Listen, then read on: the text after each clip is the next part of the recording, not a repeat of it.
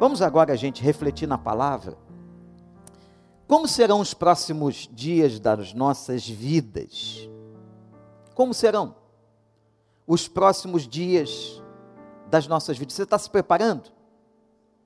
Está se preparando quando tudo isso acabar? De que preparo eu estou falando? Eu não estou falando da nossa euforia, e certamente será uma euforia quando a gente puder voltar às igrejas, quando nós pudermos estar nas ruas, nos shoppings, nos restaurantes, as crianças nas escolas. Não é disso que eu estou falando.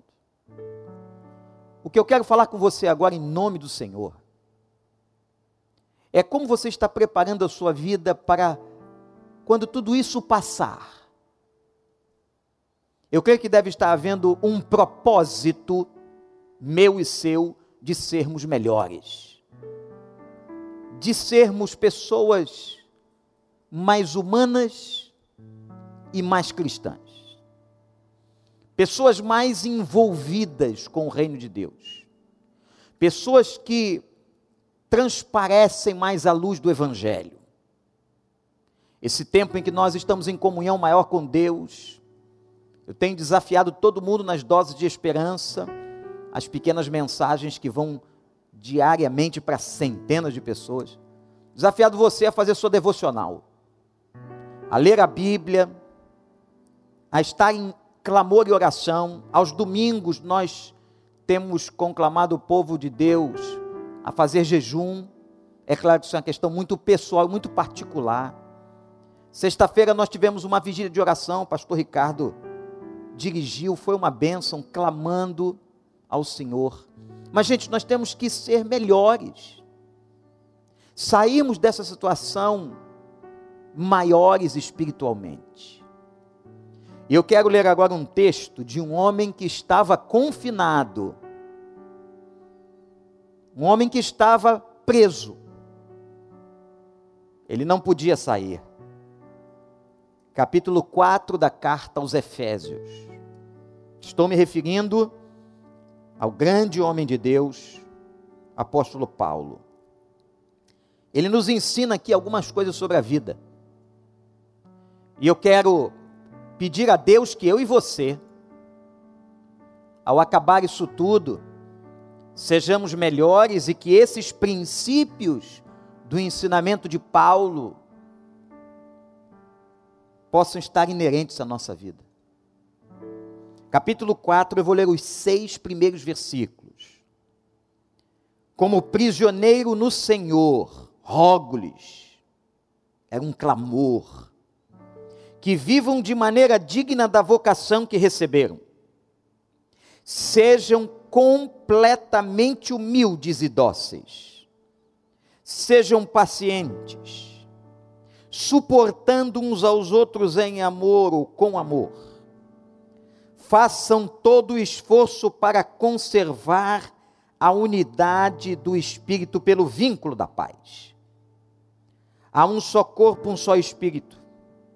Assim como a esperança para a qual vocês foram chamados é uma só.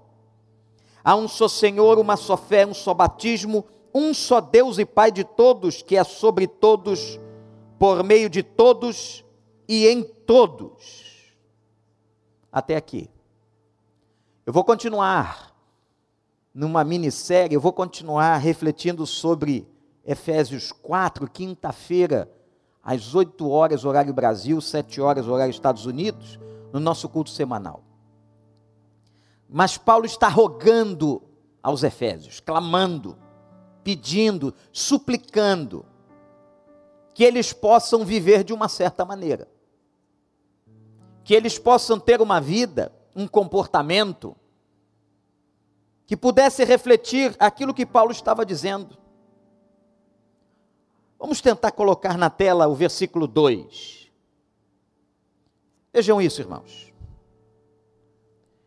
Sejam completamente humildes. É interessante como que a tradução veio para o português completamente humildes.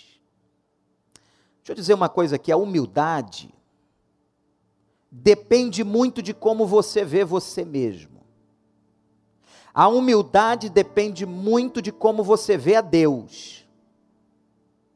Nós temos que olhar para nós e vermos quanto nós somos pequenos, frágeis.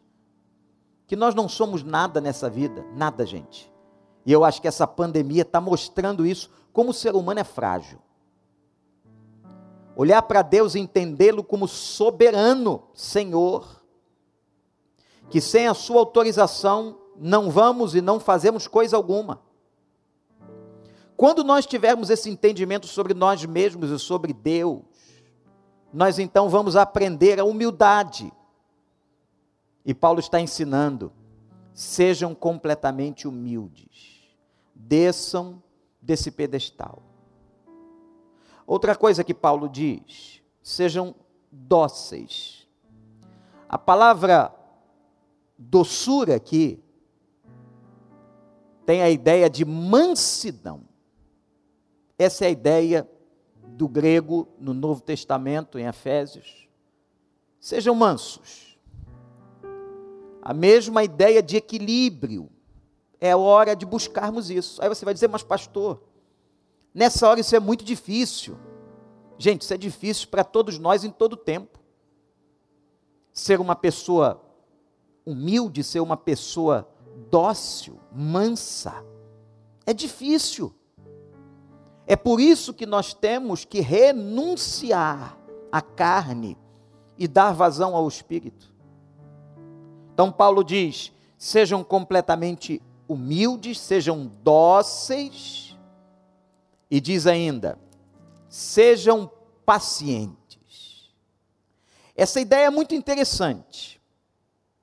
O ser paciente no texto é aquela pessoa que não desiste. Interessante essa interpretação da palavra.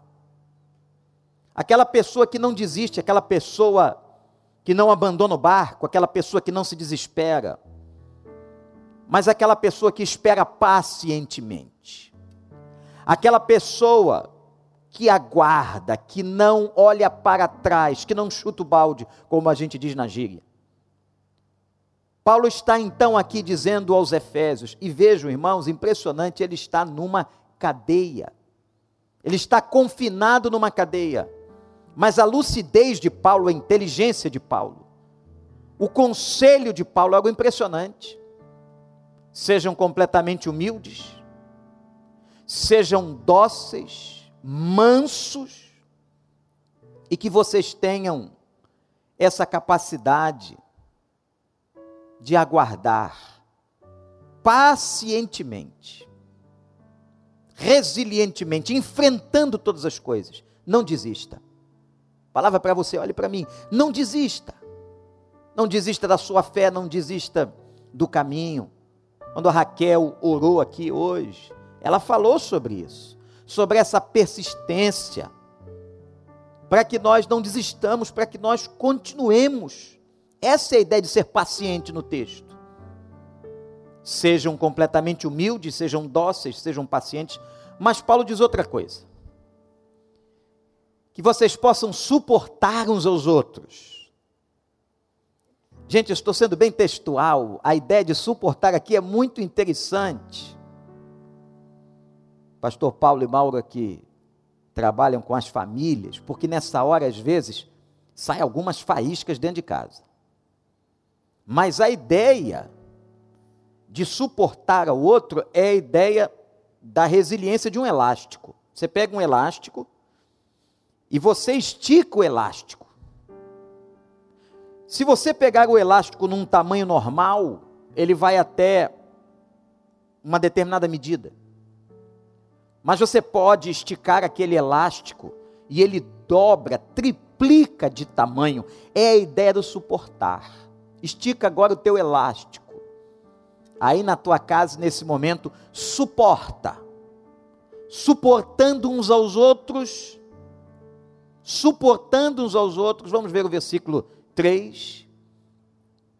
Suportando uns aos outros e fazendo todo o esforço para conservar a unidade do Espírito pelo vínculo da paz. Essa expressão é muito interessante. a unidade do Espírito que vem do Espírito. Maior exemplo de unidade é o nosso Deus. Três são um e um são três. É uma unidade perfeita. Nessa hora, gente, buscar esta unidade, suportar um ao outro pelo vínculo, pelo viés da paz. Jesus certa vez disse que nos iria dar a paz não como o mundo dá. A paz de Jesus, a paz espiritual, que eu espero que você agora aí na sua casa esteja sentindo. E eu rogo e oro ao Senhor, em nome do Senhor Jesus, que essa paz inunde a sua família, a sua casa, os seus relacionamentos com os amigos, com quem quer que seja, a sua célula, que você possa ser inundado pela paz. E que essa paz te ajude a manter este esta forma unida, unificada de sermos corpo. Um corpo do Senhor, corpo do qual Jesus Cristo é o próprio cabeça. Aleluia. Então, Paulo aqui está ensinando a gente a viver. Paulo está ensinando a gente, eu quero dizer a você, vamos sair desta situação melhores em nome de Jesus. Vamos sair desta situação amada igreja do Senhor, muito mais pacientes, persistentes, buscando esta unidade no espírito. Vamos sair muito mais humildes, mansos, dóceis. Você olha para a vida de Moisés. Moisés chegou a matar dois egípcios. Era um homem com uma certa ira, com uma certa reatividade, impulsivo em alguns momentos. Quando vai terminar a sua vida, em um certo momento, a palavra diz, a Escritura declara que Moisés era o homem mais manso da terra. O que é isso? Como que uma pessoa irasciva, reativa se torna tão mansa? É o poder de Deus atuando nela é o poder de Deus atuando na vida desta pessoa, trabalhando. Gente, temos que deixar o Espírito trabalhar. Você pode dizer, pastor, é difícil cumprir Efésios 4. É difícil. É uma luta para mim, é uma luta para você. Sermos humildes, sermos dóceis, mantermos a unidade, suportarmos as pessoas termos essa mansidão, é difícil. Agora preste atenção. Isso se torna possível quando nós permitirmos que o Espírito Santo nos domine. A graça de Deus. O Espírito Santo quer trabalhar na sua vida. O Espírito Santo quer começar essa obra. Se é que você ainda não deixou ele começar, deixe ele começar. Deixe ele começar e que a gente possa manter essa unidade do corpo. Eu quero dar uma palavra agora no sentido que está neste capítulo 4, versículo 3 e versículo 4. Vamos ver primeiro o versículo 3. Façam todo o esforço, dedicação, envolvimento, determinação, para manterem a unidade do Espírito pelo vínculo da paz aqui está mostrando também essa ideia de corpo de Cristo. Paulo vai falar isso na continuidade do capítulo, na quinta-feira eu vou abordar melhor isso. Agora preste atenção, por que devemos buscar, nos esforçarmos por essa unidade do corpo, essa ligação entre os nossos irmãos, como as nossas células, como os nossos encontros pelo Zoom. Está sendo muito bom, né? O cara do Zoom está milionário, mas não tem problema não. Se inventou, patente é dele. Mas está sendo importante para a gente. As nossas lives, o nosso FaceTime, a gente se encontrar, se ver, manter esta unidade. Não fique isolado, não. Tudo que Satanás quer de você é que você agora se isole, se distancie do corpo, dos membros. Somos membros, diz a Bíblia, uns dos outros. Somos um corpo cuja cabeça é Cristo Jesus, e temos que viver nesta unidade. E a base teológica desta unidade, o motivo desta unidade, está exatamente na unidade de Deus. Paulo é muito preciso teologicamente neste capítulo 4, nesses seis versículos, que ele fala sobre sete unidades. Você já observou? Então pode contar aí, vamos ler com atenção. Há um só corpo. Há um só corpo. O corpo de Cristo é um só. Temos várias congregações e até denominações, mas o corpo, os remidos, os salvos, os lavados no sangue do Cordeiro formam um corpo só. Vamos continuar. Há um só corpo, um só espírito. Vejam que espírito aí está em letra maiúscula. Uma referência ao Espírito Santo de Deus. Há um só espírito um só corpo, dois, um só espírito e uma só esperança. Essa esperança que move o corpo. Nós podemos ter as nossas diferenças, gente, e temos. Não pensamos todos igualmente. Na unidade do corpo há diversidade. Isso é lindo. Pensarmos diferentes, sermos diferentes temos personalidades diferentes, mas uma coisa nos une: esse espírito e essa esperança absoluta e única em Cristo Jesus. Há uma só esperança. Vocês foram chamados em um só Senhor. Um só Senhor. Vejam aí.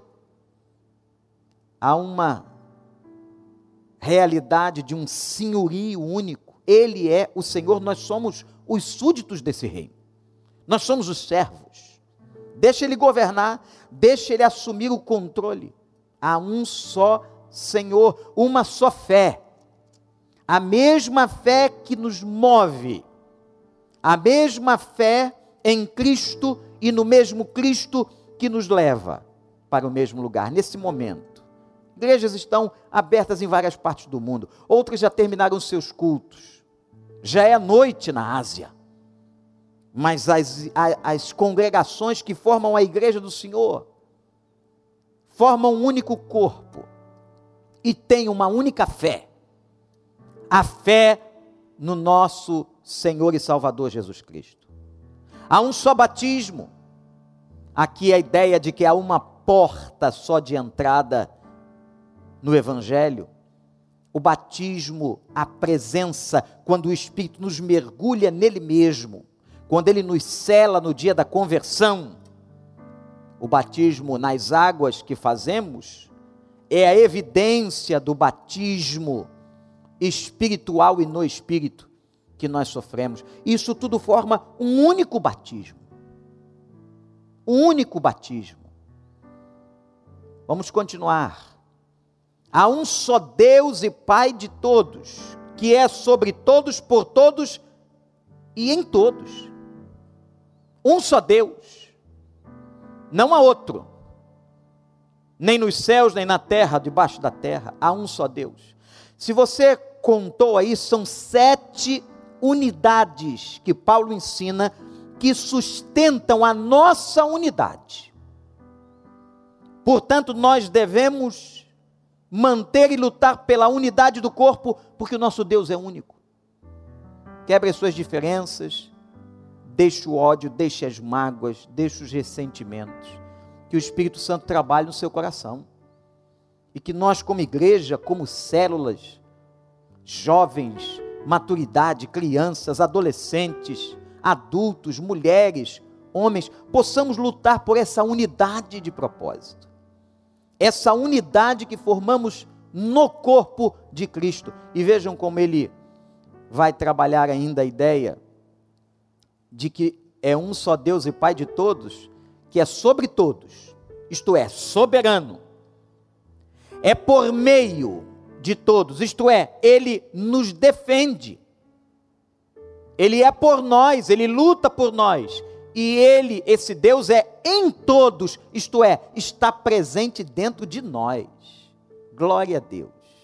Maravilha. Esse Deus que nos faz um corpo, esse Deus que nos faz uma só igreja, esse Deus que tem também nele mesmo a sua unidade, ele é sobre todos, nos protege, é o nosso chapéu de proteção. Esse Deus é por meio, nos defende.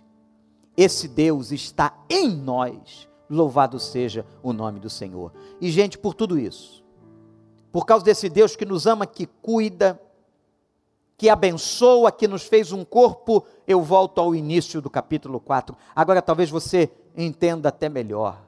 Rogo-vos, irmãos, prisioneiro do Senhor, confinado aqui na cadeia, mas eu rogo que vocês vivam de maneira digna.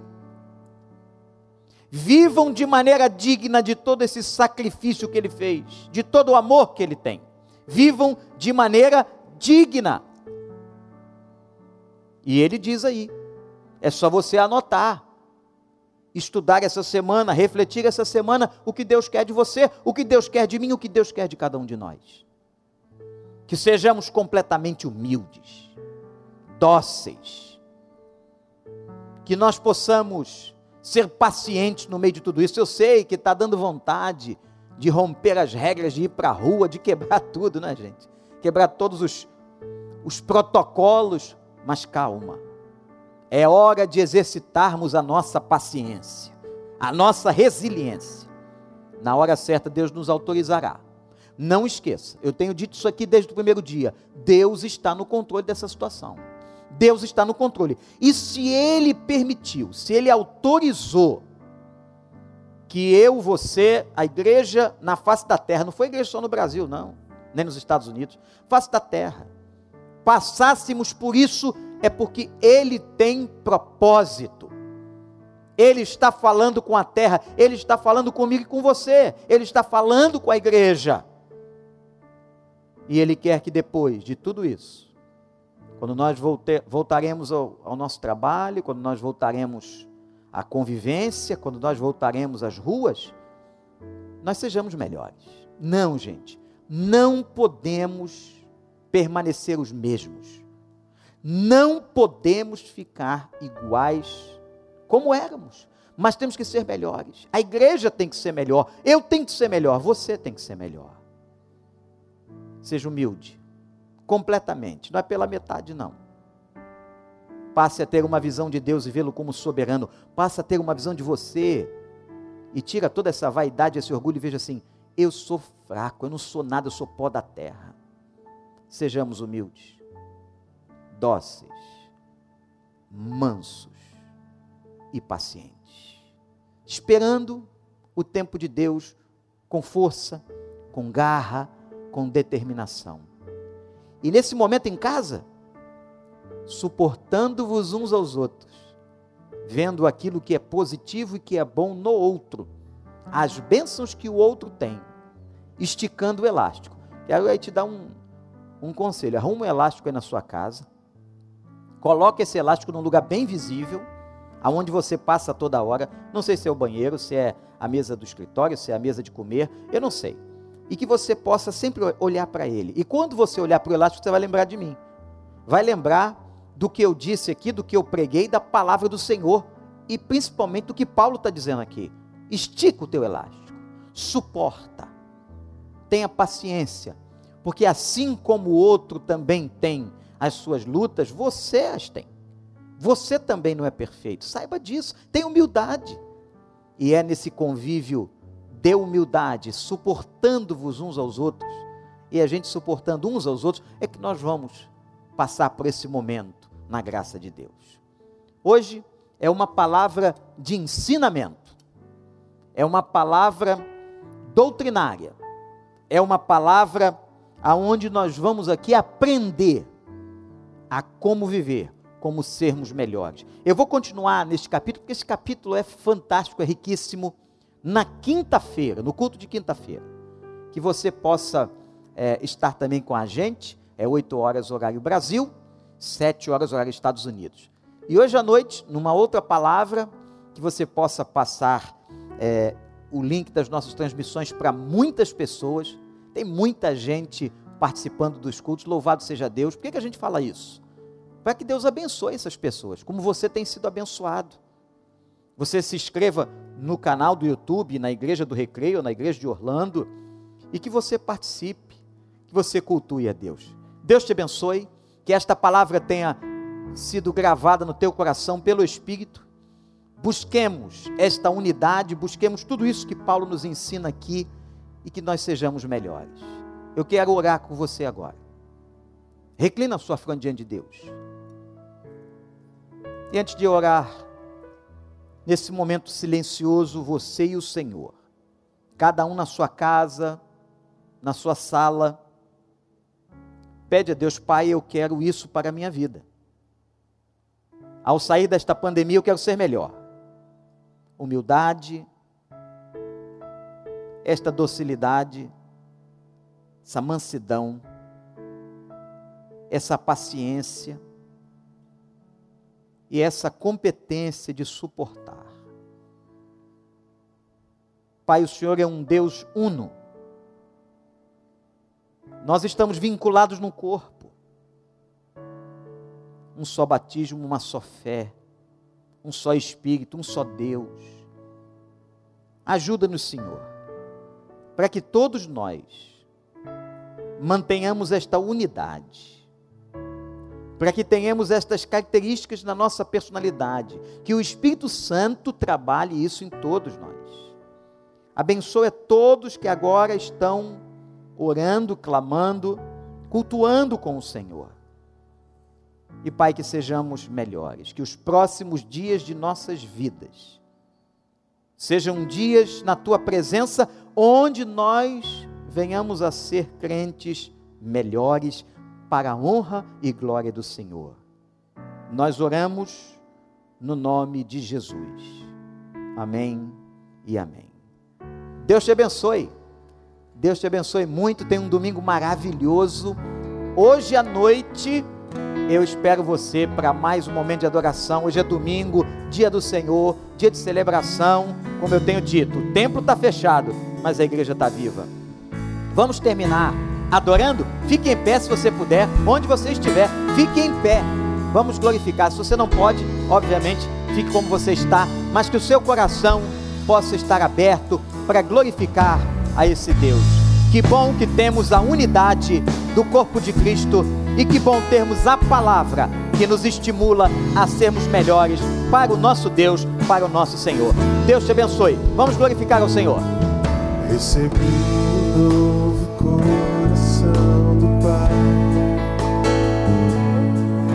Coração regenerado, coração transformado, coração novo coração, eu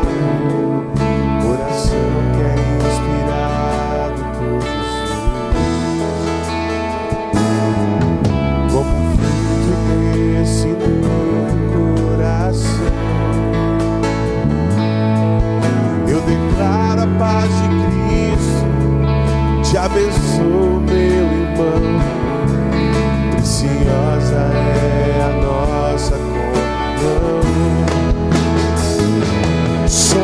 Corpo e assim vem ajustado, totalmente ligados,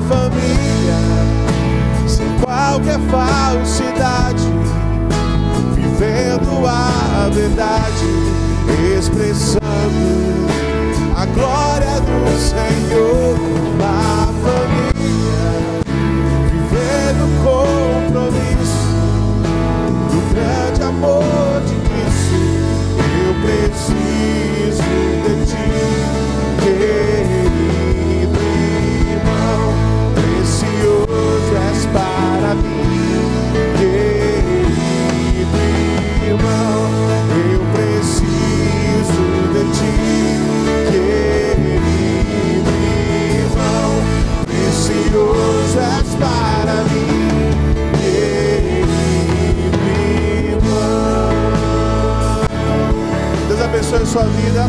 Até logo mais às 19 horas. Que Deus te abençoe.